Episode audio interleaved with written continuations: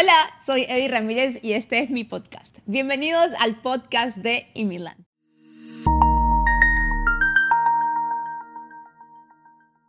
Desde hace mucho tiempo, muchos de ustedes me han pedido este espacio porque como ustedes han fijado estos últimos años, yo he compartido muchísima información migratoria. Eh, pero como que a veces trato de meter por allí, por acá, videitos de mi vida y de mis experiencias y mis cosas. Muchos de ustedes me los piden. De hecho, me han pedido podcasts desde que los podcasts existen. Pero yo no tengo el tiempo de hacerlo. Entre tantas cosas, pues como conseguir esta ventana había sido difícil. Pero dije, no más, lo vamos a hacer. Y de hecho hice un post en estos días en Instagram y ustedes respondieron tan hermosos a esta idea del podcast en el que les contaba el plan que tenía. Y tuve tantos mensajes de apoyo que dije, lo vamos a lanzar. Entonces, bienvenidos a nuestro podcast de Imilan. Voy a contarles rápido en qué va a consistir este espacio. Eh, el podcast de Imilan va a ser una ventana en la que yo voy a mezclar muchos elementos. Elementos de mi vida, cosas personales, vivencias mías. Además vamos a mezclar las vivencias mías con noticias de inmigración porque todo, todo se vincula, ¿sí? La vivencia en Canadá siempre va vinculada con inmigración, con leyes.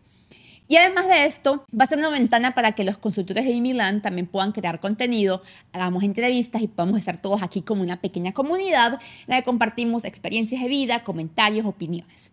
La diferencia entre los videos normales y estos de Milan, pues no va a ser mucha salvo el elemento personal. Como ustedes saben, yo soy venezolana. Yo nací en Venezuela, viví toda mi vida en Venezuela hasta hace 10 años que me vine a Canadá. Eh, yo nací en San Cristóbal, yo soy gocha y por eso hablo muy rápido. Así que yo peleo todos los días en mi cabeza para hablar más lento. Tengo terapia personal para hablar más lento. La lengua se me enreda, lo sé. Así que no me lo escriban porque yo estoy clara de eso. Yo trato de mejorarlo, pero esa lengua se va más rápido cuando me emociona. Eh, soy de San Cristóbal, viajé a Canadá hace 10 años. Llegué a Canadá hace 10 años y yo no hablaba ni inglés ni francés.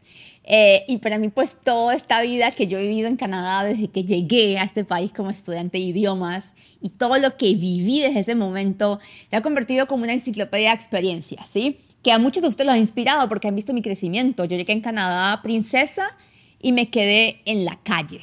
O sea, literalmente, llegué bien y al día siguiente, bueno, a los meses, me quedé en la bancarrota por situaciones de Venezuela y, y fui capaz de crecer económicamente, profesionalmente, migratoriamente en Canadá. Casi me deportan y eso fue un, un, show porque me quedé, casi me quedo en Canadá ilegal. Y logré, digamos, como montarme en todos los momentos importantes, agarrar la oportunidad y como que dice agarrar el, el todo por los cuernos y hacerme dueña de mi proceso. Yo decidí quedarme en Canadá porque no tenía otra opción. Y yo voy a serles sincera, yo me quedé en Canadá, obviamente porque me gustaba el país, pero es que no había más opción. O sea, yo no tenía como que un mapa a mi disposición y decir, bueno, estoy aquí, me voy para allá. Es que yo me tenía que quedar en Canadá. Y cuando yo dije, me tengo que quedar aquí, pues yo busqué la forma de quedarme. Entonces, en esta historia que quiero compartirles de toda la historia de Ed y mis vivencias, quiero dejarles algo claro. Yo no tengo verdades absolutas, yo no soy dueña de la realidad o la verdad, cada quien tiene un proceso de vida diferente. El proceso de vida que tuve yo lo viví porque yo llegué a Canadá soltera, tenía 22 años, me acaba de graduar. Si yo hubiese llegado a Canadá casada, con hijos, 25, 30, 35 años, quizás mi vida hubiese sido otra. La vida que yo voy a contarles a ustedes, obviamente puede pasarles a ustedes o puede inspirarlos, pero recuerden que es la realidad que yo viví. No hay realidades absolutas porque yo no soy dueña de la verdad, pero cuando hablamos acerca de leyes y cosas legales, ahí sí yo soy como un pitbull. ¿Por qué? Porque yo defiendo la ley al máximo y ustedes me han conocido por eso. Eddie Ramírez, quien es una persona que no se queda callada con las cosas. Y gracias a eso es que yo he logrado todo lo que yo he logrado. Como ustedes han visto, o si no lo saben, yo mm, soy como fosforito. A mí me ponen candela y me prendo como loca. Entonces, yo cuando veo cosas que están mal hechas, que son ilegales, cosas injustas, yo soy de esas que se paran y dicen, un momentico, así no. Y toda mi vida ha sido así. Eso me ha ayudado en muchas cosas, sí, y en otras cosas no me ha ayudado. Es otra cosa con la que yo siempre peleo.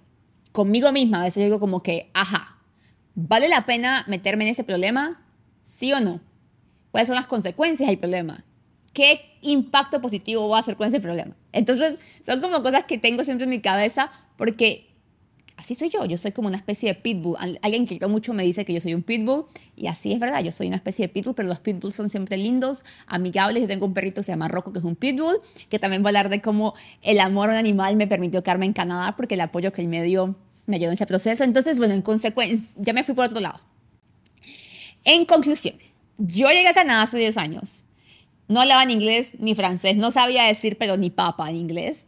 Aprendí inglés en Canadá Fui a la universidad, hice maestría en Derecho, conseguí mi, mi credencial de abogada en Venezuela reconocida en Canadá por el National Committee of, Accreditation of Canada, pasé un montón de exámenes.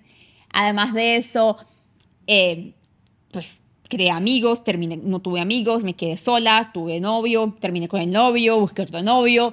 La vida que uno crea en Canadá, ¿sí? Después creé una empresa que se llama Imiland, que es mi bebé, mi, mi bebé número 3, porque tengo dos hijos que tuve en Canadá tengo un hijo que en ese momento tiene dos años y medio y tengo una hija que tiene diez meses. Eh, imagínense la vida que uno ha construido. Conocí a Nicolás, que es el amor de mi vida, es un francés dominicano que quiero que conozcan, los que no lo conocen. Eh, Nicolás emigró a Canadá hace ocho años a estudiar y aquí se quedó. Eh, y tiene en Canadá ya ocho años. Lo conocí, vi que era francés, pero que bailaba merengue, que le gustaba la bachata, que hablaba español, y dije, este es el tipo de mi vida y con él me caso y así fue. Me dio el anillo y nos casamos. Entonces, todo eso ha pasado en 10 años.